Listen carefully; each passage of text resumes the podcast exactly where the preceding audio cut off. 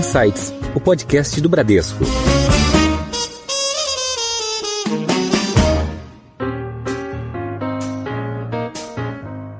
Olá, bem-vindos a mais um episódio do Insights, o seu podcast semanal com ideias que provocam um novo jeito de pensar.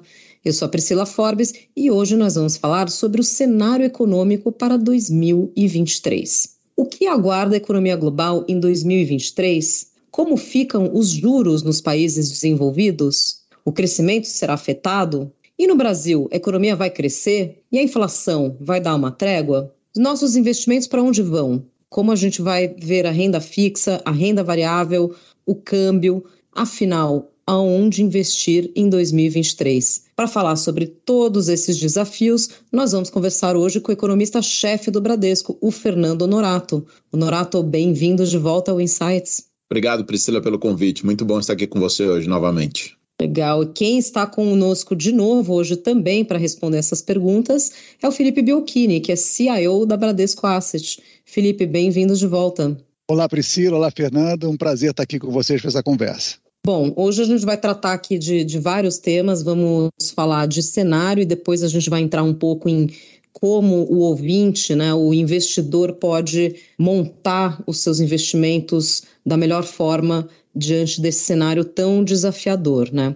Então, queria começar aqui com o Norato. A gente começou o ano ali com, com a guerra da Rússia invadindo a Ucrânia, uma crise energética na, na Europa, eh, os Estados Unidos num, num ciclo de elevação de juros, e por aqui a gente teve uma inflação bastante elevada, mas que já começou a, a reverter, né? já começou a, a, desacelerar. E a gente tem agora numa troca de governo, e claro que é, a pauta que tem dominado aqui os, os noticiários e a preocupação principal aqui dos investidores é com essa questão da PEC da transição, né? com aumento de gastos é, e de medidas econômicas desse novo governo que inicia aí. Então, Honorato, começando aqui pelo cenário local, como é que você está vendo essa questão da, da PEC da transição, né? ótimo, Priscila.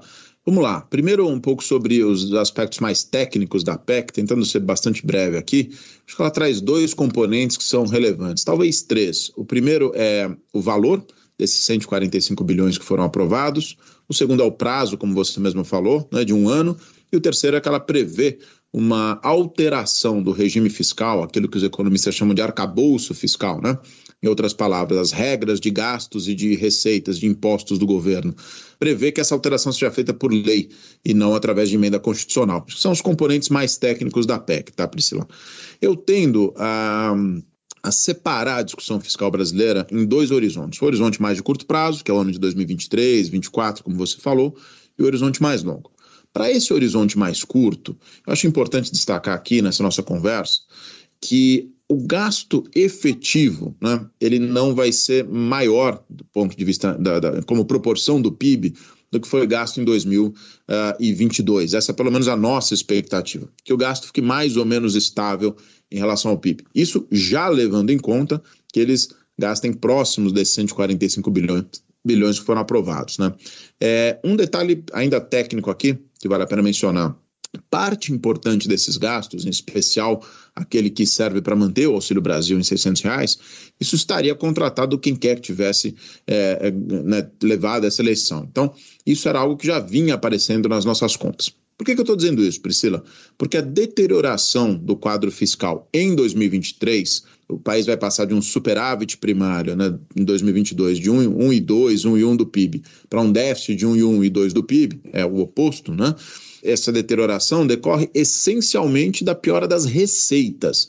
Não é por conta dos gastos que está ocorrendo essa uh, deterioração. Basicamente, nós arrecadamos mais do que o que seria eu diria, o padrão histórico em 2022, por conta de receitas extraordinárias, preços de commodities, antecipações de dividendos da Petrobras e outras empresas públicas, e isso inflou a receita de 22 e agora a gente volta a certa normalidade.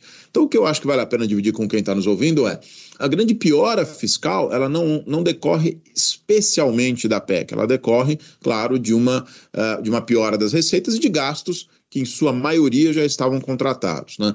Isso serve para dar algum conforto para quem está nos ouvindo, né, de que o primeiro estágio que eu vou chamar de deterioração fiscal, ele é um estágio bastante é, modesto ainda, é um estágio pequeno e me parece que tem uma certa certo exagero uh, na, na, preocupação com esse tema de curto prazo. Agora, indo para o segundo tema, que é o tema de médio prazo, né?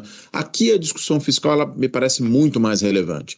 Em outras palavras, quais vão ser, portanto, as regras de gastos, de, de impostos, né? reforma tributária, que vai prevalecer a partir do, do mandato do novo governo? Essas sim, essas definições são as mais importantes para preencher né, esse quadro fiscal e tirar as dúvidas dos investidores. Em outras palavras, né, quando a gente vê o que aconteceu no mercado nas últimas semanas, e, e o Felipe certamente vai falar bastante disso, a piora da inflação implícita, a, a elevação do juro uh, de equilíbrio, digamos assim, ou das curvas de juros de modo geral, para mim essa deterioração é consistente com a incerteza fiscal de médio prazo. Nós não sabemos em qual nível a dívida pública vai se estabilizar, né, se ela vai se estabilizar em 80, em 90 do PIB, se ela vai voltar a cair, e isso demanda um prêmio de risco maior. É por isso, Priscila, que eu gosto de separar nos dois horizontes, para dizer o seguinte: me parece que os investidores estão preocupados demais com o curto prazo, eu ouço uma preocupação exagerada com o curto prazo, e a, o grande foco para mim tem que ser qual é a agenda de equilíbrio fiscal de médio prazo. Essa sim é mais, mais decisiva. E essa agenda vai ser conhecida quando então o governo definir essas regras todas, incluindo aí a reforma tributária, tá?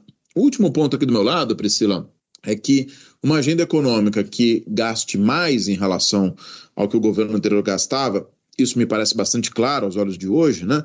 É uma agenda que provavelmente vai entregar uma inflação média mais alta e um juro médio também mais alto do que nos dois anos que antecederam a pandemia, né? Porque a pandemia também trouxe uma inflação muito elevada. Então, para sintetizar isso, eu, eu acho que tem um certo exagero com as preocupações de curto prazo. Ah, o meu foco, de fato, está nesse conjunto de regras aí que vão ser definidos em 2023 para o médio prazo. Em Foco. Agora, passando a bola aqui para o Biocchini, é, diante de, de tudo isso que o, que o Norato expôs aqui, né, nesse sentido de que o mercado está penalizando demais os ativos aqui no curto prazo, e realmente a gente viu é, no, no, nosso jargão aqui de mercado financeiro, a gente viu as curvas abrindo, né? Então, a gente viu o juro futuro de curto prazo subindo, né? Então, para aquele investidor que estava carregando um ativo pré-fixado que ele tinha comprado numa taxa mais baixa no passado, ele sofreu bastante com a precificação desse ativo que ele está carregando, né? E a gente viu isso também eh, em numa numa medida parecida nas curvas de, de juro real, né, naqueles ativos que são IPCA+, né. Na tua visão, oh, Biocchini, é, como é que o investidor consegue se, se posicionar nesse momento de, de incerteza, né, de volatilidade, e como é que ele consegue extrair mais valor ali na, nas opções de investimento, seja no pré-fixado, no pós-fixado ou no, no IPCA+. Eu acho que, o, como você comentou, as taxas de juros subiram muito, né? A taxa Selic saiu de 2% né, no início de 2021 para 13,75%. Então, claramente, todos os ativos que são atrelados a essa taxa estão com uma rentabilidade muito, muito alta, historicamente muito alta para a gente, né? Estamos falando de rentabilidade nominal acima de 1% ao mês. Então, claramente, esses ativos pós-fixados, né, que tem uma parte importante dos investidores que mantém seus recursos ligados a isso, estão tá indo muito bem. O que aconteceu foi que, é, como o Brasil foi um, um, Banco Central brasileiro, né, foi um dos primeiros a começar a subir a taxa de juros para combater uma inflação que estava se mostrando muito mais persistente do que imaginava anteriormente, o, o, dever de casa foi feito antes e o mercado já tinha começado a entender que essa alta taxa de juros teria seu reflexo na atividade econômica e, portanto, também na queda da inflação. Então, o mercado já começava a trabalhar com uma queda de juros já alguns mais otimistas aí no início, é, talvez na virada do, do, segundo trimestre de 2023, outros, uma, uma quantidade boa de, de, de analistas, já na, na virada do, do, semestre de 2023, estamos aí nos próximos seis meses já vendo quedas de juros, e o mercado chegou a precificar quedas bastante intensas, né, levando a taxas ali é, três pontos abaixo, né, em torno de 11% é, para o final do, do ano já estava precificado assim de uma forma bem intensa. A discussão fiscal, que o Honorato comentou bem, que tem aspectos de curto e de longo prazo, que ainda faltam definições, mas elas não vieram na, na direção que o mercado imaginava inicialmente. Né? E, e, o Banco Central tem manifestado nas suas comunicações que a gente está vivendo um momento de combate à inflação. Então, quem tem acompanhado no mais detalhe o que está sendo dito é: vamos manter a taxa de juros nesse patamar super elevado por um, um tempo necessário, então, por um bom tempo, para combater a inflação. Estamos vivendo o período de combate da inflação. Não é é, adequado a gente discutir um, assim, uma flexibilidade fiscal. Embora ela possa, a gente precisa chegar com mais detalhe, né, como o Norato comentou, entender direitinho qual é o impacto que tem de curto prazo e de longo prazo.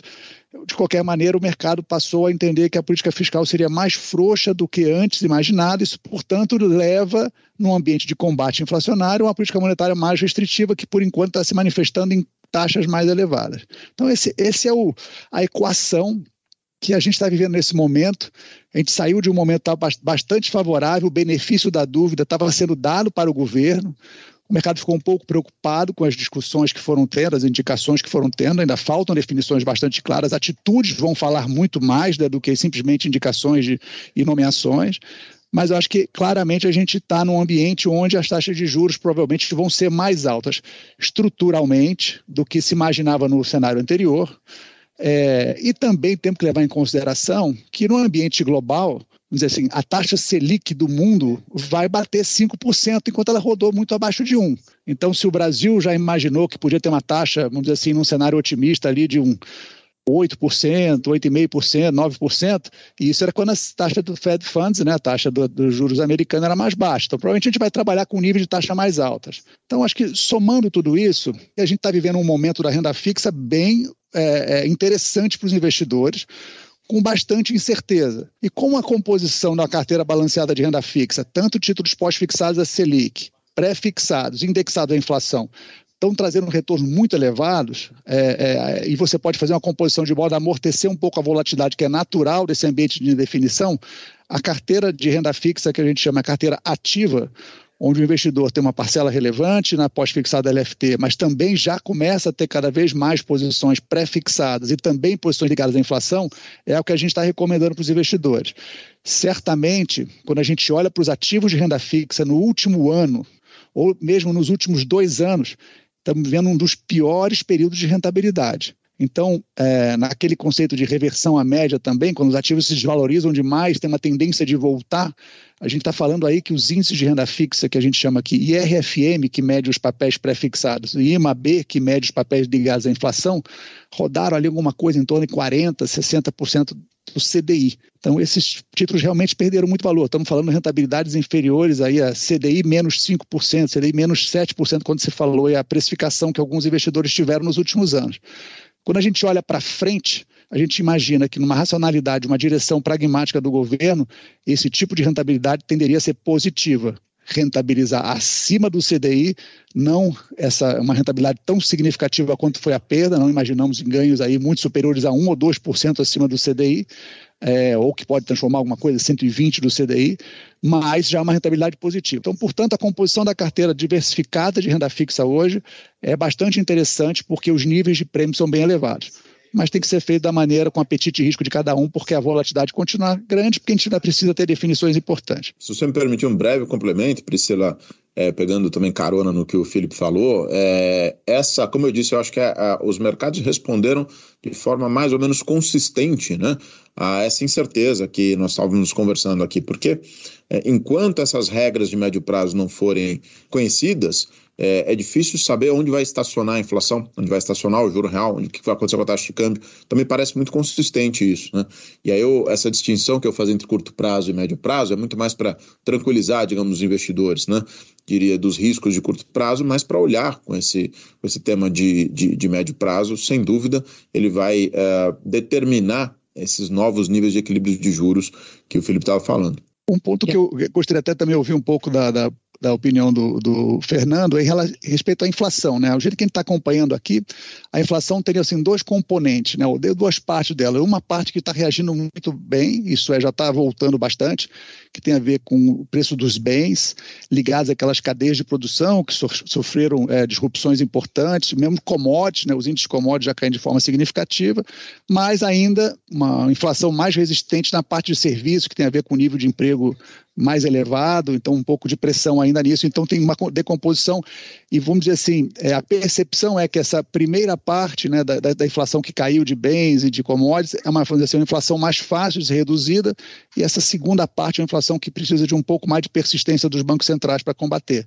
Então a gente vai viver esse momento por mais algum tempo, né, Fernando? Eu concordo totalmente, Felipe, assim, e não é só no Brasil, né, a gente tem visto isso no mundo todo, como você destacou, e acho que a, receita passa também por ter um juro médio no mundo mais alto. Né? Você mencionou o Fed, mas não é só o Fed. O ECB, a gente viu o Banco do Japão né, alterando sua política, digamos assim, sua política de intervenção no mercado de títulos é, recentemente. Então, tudo isso compõe um quadro em que o juro médio vai ser mais alto.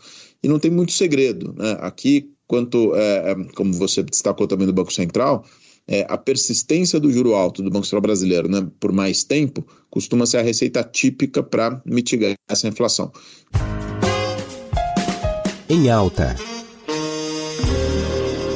A gente falou bastante aqui de, de local, né, de, de taxa Selic e da, da inflação aqui no Brasil, e a gente tocou brevemente na questão das economias é, globais. Né? Foi um, um ano marcado é, por inflação muito elevada né, na zona do euro, nos Estados Unidos, é, no Reino Unido, né? Reino Unido teve, teve aquela crise ali né, na, na troca de primeiro-ministro, que teve a crise ali no mercado de, de títulos do governo. Enfim, é... mas eu queria ouvir também um pouco sobre crescimento global, Honorato. Né? A gente sempre olha para a China e para os Estados Unidos como dois motores ali de crescimento, dois mercados muito grandes, dois parceiros comerciais importantes para o Brasil, até a China talvez mais do que os Estados Unidos. E na China a gente viu essa, essa questão dos, dos lockdowns, né, pela política de Covid zero, que agora deu uma, deu uma relaxada, mas tem sempre esse, esse receio de, de voltar a endurecer essa política bastante restritiva do, do governo chinês. E nos Estados Unidos a gente fala em um, um pouso suave, né, uma recessão mais branda, o, que, que a gente pode esperar em termos de, de crescimento para essas duas grandes economias e, e para o mundo como um todo em 2023? Priscila, o, o mundo estará em recessão em 2023. Acho que essa é a conclusão mais eu diria, prática né, do que aconteceu também como legado de 2022 de alta de juros e para combater a inflação que você comentou. Um breve, um breve parênteses aqui, Priscila. Essa inflação ela foi produto de um, de um dos maiores experimentos, eu diria aqui, é, dos tempos modernos, de expansão simultânea, né, de, de afrouxamento simultâneo da política fiscal e monetária. Os governos gastaram bastante para a pandemia, e aqui não tem nenhum julgamento de valor meu. Ninguém sabia exatamente o tamanho da pandemia. Né? Então, portanto, era compreensível que os governos quisessem atuar na direção de se contrapor aos efeitos da pandemia. Mas eles gastaram bastante e os bancos centrais ofereceram todo o suporte possível para que os mercados financeiros continuassem operando, entre eles taxas de juros zero, como o Felipe falou, em alguns casos até negativos. Então nós estamos colhendo os frutos disso, os frutos disso são uma inflação mais elevada. E essa inflação, é, ela, ela, ela será, tem sido combatida com essa alta de juros, e, e só tem um caminho, que é produzir a desaceleração global. Então o mundo estará em recessão em 2023, pelas nossas contas, a primeira desde a crise da Lehman Brothers em 2008. É claro que teve a recessão de 2020 2021, é, né, por conta da pandemia propriamente dito, mas aí foi uma recessão, diria, por fatores não econômicos, né, por, pela pandemia propriamente dito. Mas desde 2008 é, é, é a recessão que a gente vai viver no ano que vem. Mas ela é uma recessão que ela não tem contornos de crise de crédito ou de crise soberana relevante. Que eu quero dizer com isso é, ela é um ciclo mais típico de política monetária, em que a inflação subiu, os bancos centrais elevam as taxas de juros e a economia esfria, ela perde tração para justamente trazer essa inflação para baixo. O Felipe mencionou há pouco as commodities, né? É, quem está nos ouvindo aí, quem acompanha mais de perto, já viu quanto caiu o preço do petróleo, quanto caiu o preço do minério, quanto caíram outras commodities. Então, está surtindo efeito. Agora, vai ter uma recessão global. E você falou de Estados Unidos e China, Ambos são os atores, são os protagonistas dessa desaceleração. No caso dos Estados Unidos, um pouco mais pelo efeito típico da política monetária, pela alta de juros, é o caminho que o Fed encontrou para produzir essa desaceleração. No caso da China, muito mais pelo, eu diria, pelo, pela, pela fricção vinda da reabertura com o fim da política de Covid-0. O mundo ocidental viveu isso. Né? Nós temos notado aí o aumento do número de casos, até o número de mortes na China. Eles tiveram uma vacinação muito baixa perto do mundo ocidental e agora estão se reabrindo. Então ainda vai ter muita fricção associada a esse assunto.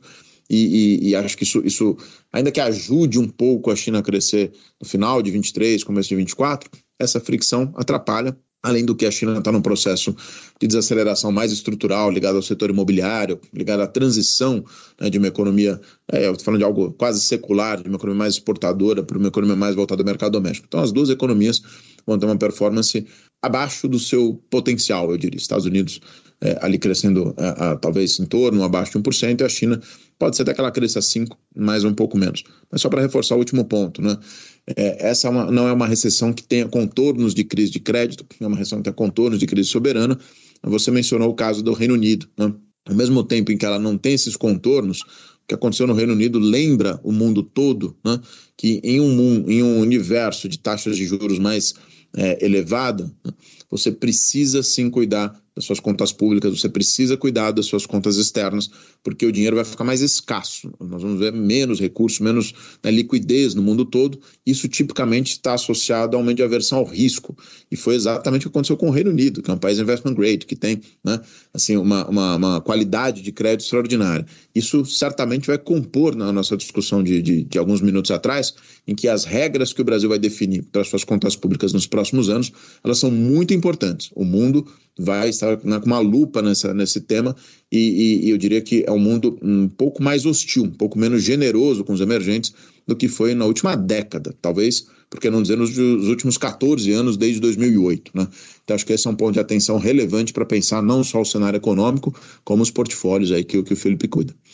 Exatamente, e, e, usando essa deixa aqui, é perguntar justamente para o Belchini como é que ficam os, os, portfólios globais, né, diante desse, desse cenário todo. Um ano onde tanto as classes de, de ações quanto as classes de renda fixa renderam muito mal no exterior, né, então foi o primeiro ano que a gente viu também uma quebra daquela. Quando a gente fala dos portfólios balanceados, né, que tem 60% renda variável, 40% renda fixa, isso falando de portfólios no exterior, e em, em, anos de crise a perda de uma classe era compensada pelo ganho em outra, né? Mas, mas em 2022 essa descorrelação foi rompida, né, Felipe? A gente viu as duas classes performando mal.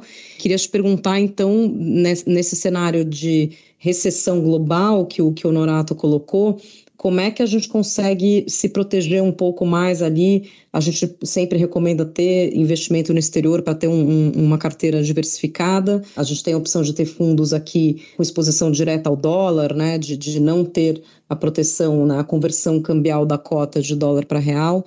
É, mas queria ouvir de você como é que a gente conseguiria extrair valor é, desses portfólios olhando aqui para frente. Porque realmente existe, é, os investidores em geral têm uma carteira balanceada entre ativos de renda fixa e renda variável, que praticamente independente da proporção que eles carregam, as perdas foram na ordem de 20%.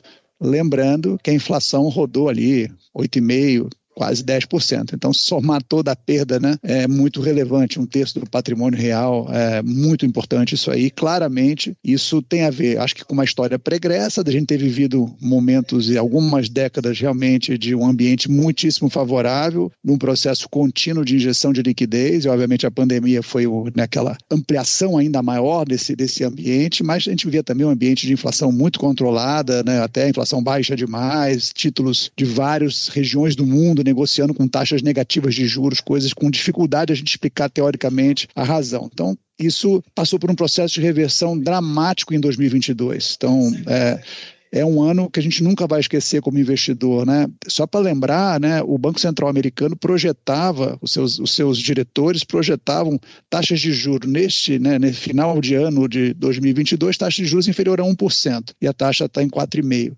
Esse erro de projeção, a probabilidade dele ocorrer, de ter ocorrido no passado, era menor do que 1% quando a gente faz as contas. Então, assim, foi claramente um ambiente de uma grande reversão de expectativa, da ordem, das maiores que a gente já viu viveu, que foi é, levou em termos de atuação dos bancos centrais uma subida das taxas de juros, que são as taxas de desconto dos ativos, uma forma dramática e surpreendente e contínua. Só havia dado de inflação mais alto, os bancos centrais acelerando vamos chamando assim, correndo atrás. Né? Então, isso teve, acho que é um pano de fundo bastante importante, porque houve uma reprecificação muito significativa. A gente junta isso com um ponto que o Donato falou é, de forma bastante clara claramente a gente vai para um ambiente de recessão, só que esta recessão ela é, vamos chamar assim, intencional. Né? Os instrumentos de política econômica foram utilizados para que a gente pudesse fazer esse combate de inflação através do aumento da taxa de juros e desaquecimento da atividade para poder bater na inflação. Então, tem um lado que são os mecanismos funcionando. Então,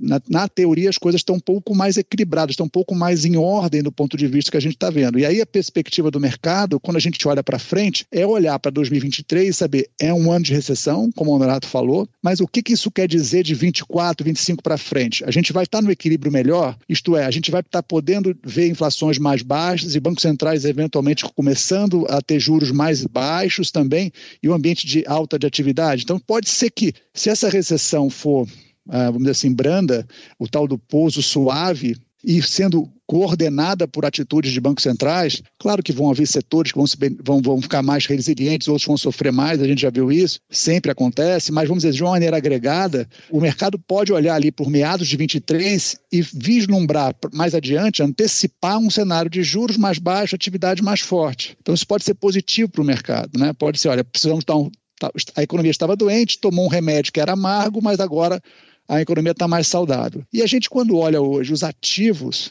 né, existe muita discussão. Nosso papel aqui é discutir o cenário, né, e o Honorato é especialista nisso, de dar nossas, as visões, as probabilidades, e a gente olhar para os preços de mercado e falar assim, o que está precificado? Que às vezes você pode ter um cenário muito ruim, mas os preços já sofreram tanto que você pode ter bons investimentos mesmo nesse cenário ruim. Então, é, eu acho que hoje os investidores vão poder fazer avaliações que existem ativos que caíram muito. A gente olha para algumas ações aqui que todos nós acompanhamos, a ação do Facebook, lá da Meta, da Google, da Apple, da Disney, coisas que estão no nosso dia a dia, que são empresas muito consolidadas no ambiente global, com perdas que vão de 30% a 70%. Né? Você vê preços de títulos de renda fixa, seja dos soberanos americanos ou europeus, caindo também de uma forma significativa, como a gente nunca viu, não, não viu há muito tempo de décadas e décadas. Olha títulos de crédito de várias empresas brasileiras ou não, de empresas de mercados emergentes, o que o pessoal chama daqueles títulos é, high yield, né, de taxa mais elevada, de empresas de menor qualidade de crédito, também caindo de forma significativa. Então, os ativos hoje em dia incorporaram uma parte muito importante dessa correção e desse cenário mais negativo. Então, quando a gente olha para frente, eu acho que os investidores hoje têm uma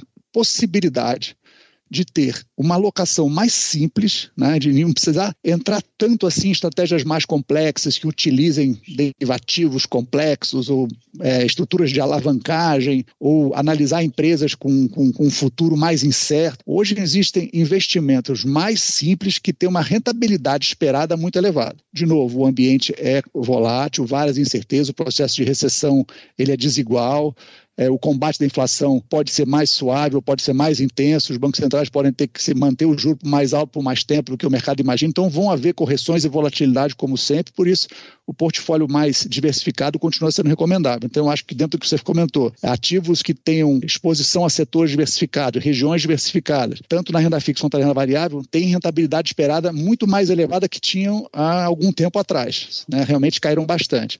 Em relação ao dólar especificamente, esse processo de grande alta de taxa de juros pelo Banco Central americano em relação aos pares é, desenvolvidos fez uma valorização muito significativa do dólar. Né? A gente está vendo uma correção, já começou uma certa correção. É razoável imaginar que o dólar não seja talvez tão favorecido nesse ambiente olhando para frente. É, então, uma diversificação também entre moedas pode fazer sentido, porque várias moedas também sofreram muito.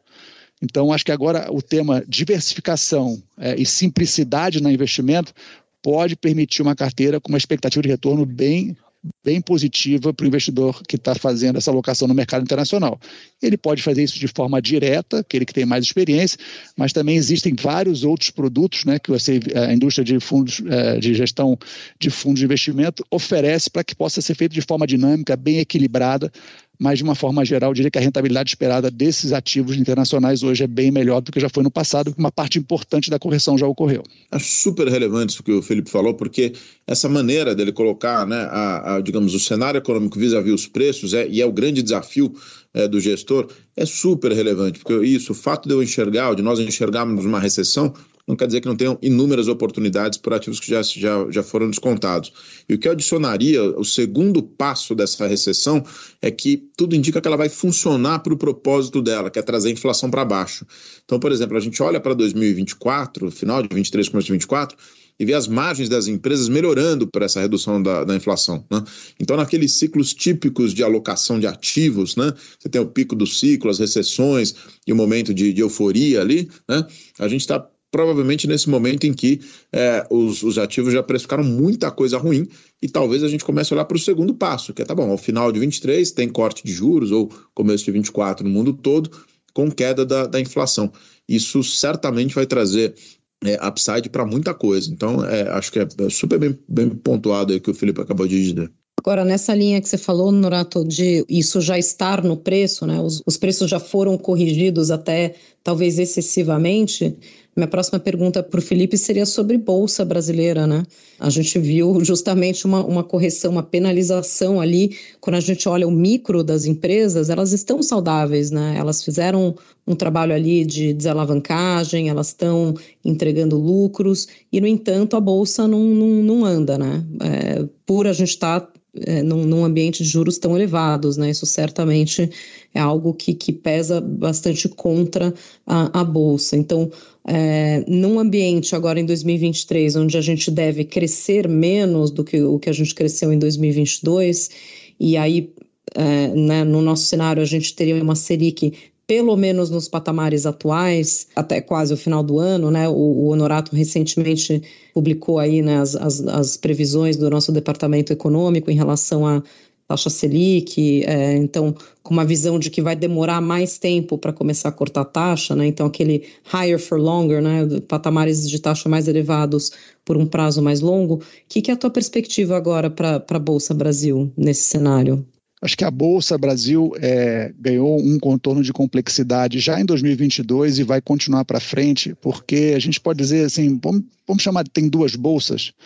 Tem uma bolsa tradicional, alguns vão chamar da bolsa antiga, que são aquelas empresas de commodities, por exemplo, Vale, Petrobras, é, bancos, empresas de energia a CEMIG, por exemplo. Então, é, esse grupo de empresas hoje ganhou um peso muito grande em relação às outras empresas que são é, empresas mais ligadas ao setor doméstico ou algumas empresas é, mais, vamos dizer assim, setores mais modernos. Então, o que houve em 2022 foi uma grande segregação. Né? Esses setores mais tradicionais foram favorecidos, estão até positivos quando a gente olha, tendo boas rentabilidades. Os investidores que fizeram alocações mais pesadas nesse tipo de, de setor se favoreceram em relação ao índice, mas a grande maioria das, das empresas, em termos de quantidade, principalmente todas aquelas que saíram através né, das operações de mercado de capitais, daqueles IPOs que foram feitos nos últimos anos, que são empresas que estavam se desenvolvendo, que tinham perspectiva de crescimento grande, de ganhar capital, de uma mudança, de uma modernização da economia, essas tiveram uma remarcação. E também aquelas ligadas ao setor de consumo, principalmente ao setor de baixa renda, tiveram uma remarcação muito significativa. A gente consegue ver no Brasil aqui empresas sólidas, como você falou, que você olha para os fundamentos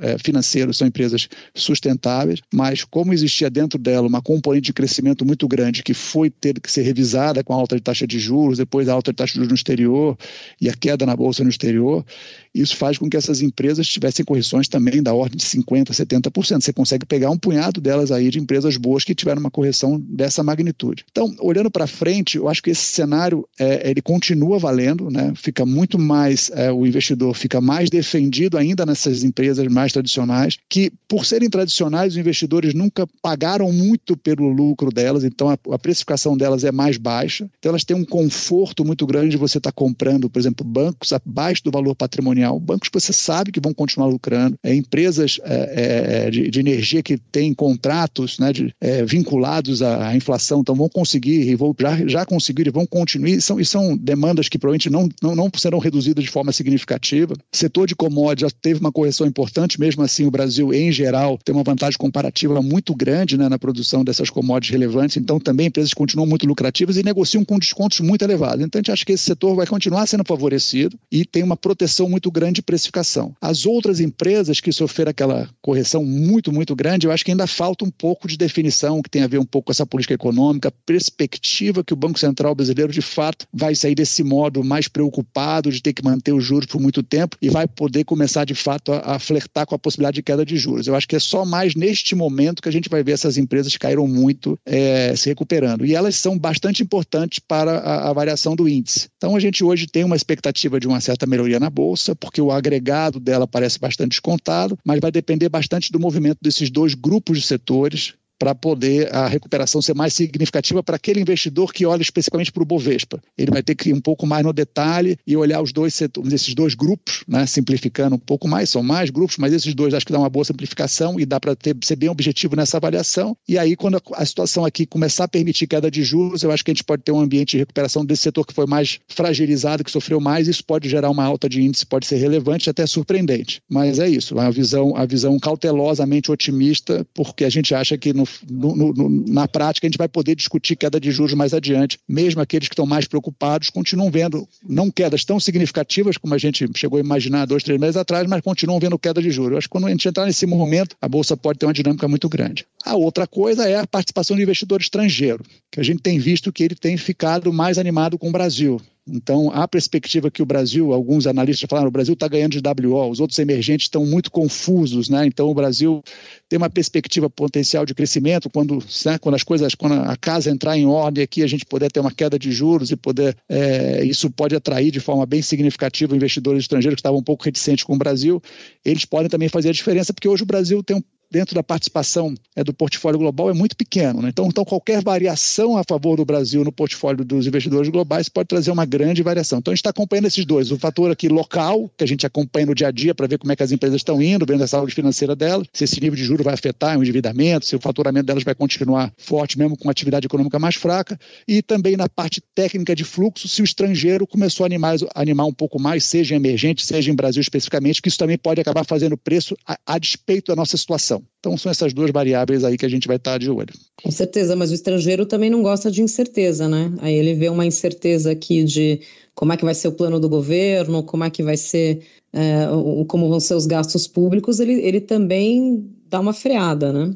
Exatamente, mas o estrangeiro sabe que emergente é mais conturbado em geral, né? Então, então, nossos pares, a gente gosta sempre de se comparar com alguns países mais desenvolvidos e fazer comparações que a gente podia estar mais parecido com um país com europeu, americano, enfim, alguma coisa assim, mas a gente sabe que a nossa comparação real né, do investidor estrangeiro é contra os, nossos, os outros pares emergentes, que por sua vez também tem bastante desafios. Né? Então, nessa comparação, eu acho que a despeito de tudo que a gente está vivendo, imaginando que a gente vai entrar numa certa maior tranquilidade, uma definição mais clara da política econômica, o Brasil pode sobressair porque tem várias vantagens comparativas aí em relação a isso. Né? Seu guia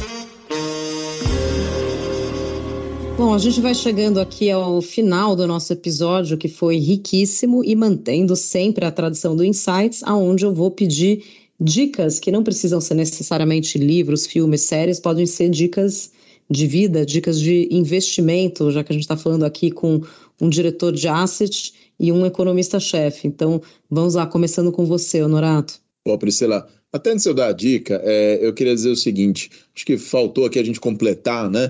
Que qual que é a nossa aposta principal para esse cenário macro, né?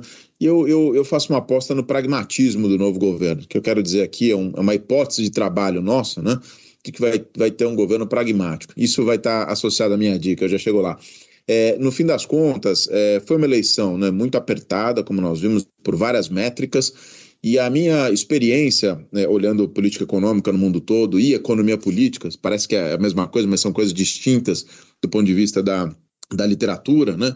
Você olha a economia política dos governos, é, essas eleições muito apertadas, elas são um convite a, a, certa moderação, são um convite ao pragmatismo. Então essa é a nossa hipótese de trabalho. É claro que nós vamos ter que monitorar, se não é uma hipótese que você possa adotá-la, né? E não, e não monitorar, então nós vamos monitorar. Isso me leva à dica que é o livro novo do Marcos Mendes, que ele basicamente o título é Para Não Esquecer. Políticas públicas que empobrecem o Brasil. O Brasil está justamente nesse momento de debate. Aliás, é um livro gratuito né, no Kindle, só baixar ali.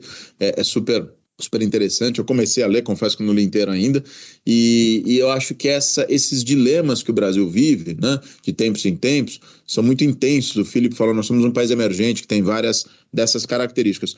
Mas se o, o, o novo governo for pragmático, e tendo em vista políticas econômicas que no passado não funcionaram, eu acho que pode ter muitas coisas interessantes para acontecer nos próximos anos no Brasil. Sabe que eu sou um, sou um otimista de carteirinha com as possibilidades de médio prazo. Então eu fico com essa, com essa consideração, digamos, do pragmatismo e com a dica desse livro para quem quiser é, entender um pouquinho mais do que funciona e o que costuma não funcionar em termos de política econômica no Brasil.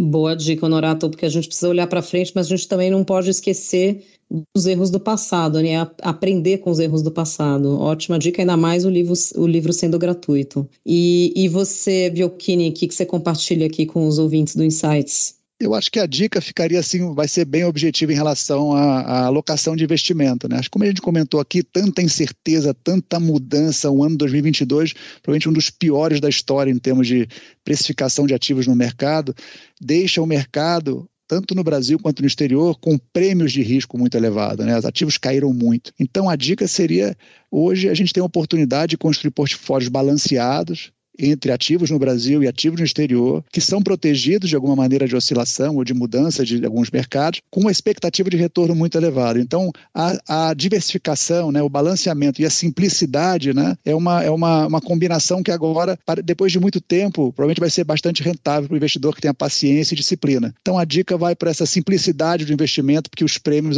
se elevaram bastante e podem ser capturados por investidor disciplinado. Muito bom. Então a dica é aprender com os erros do passado e manter a simplicidade nos investimentos.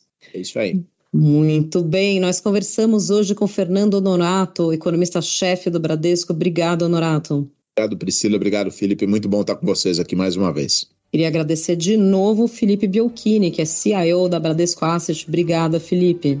Obrigado você, Priscila. Um prazer estar com a Dorata aqui fazendo esse bate-papo com vocês. E você que nos acompanha já sabe que toda semana tem um episódio novo no seu Insights. Tchau, até a próxima.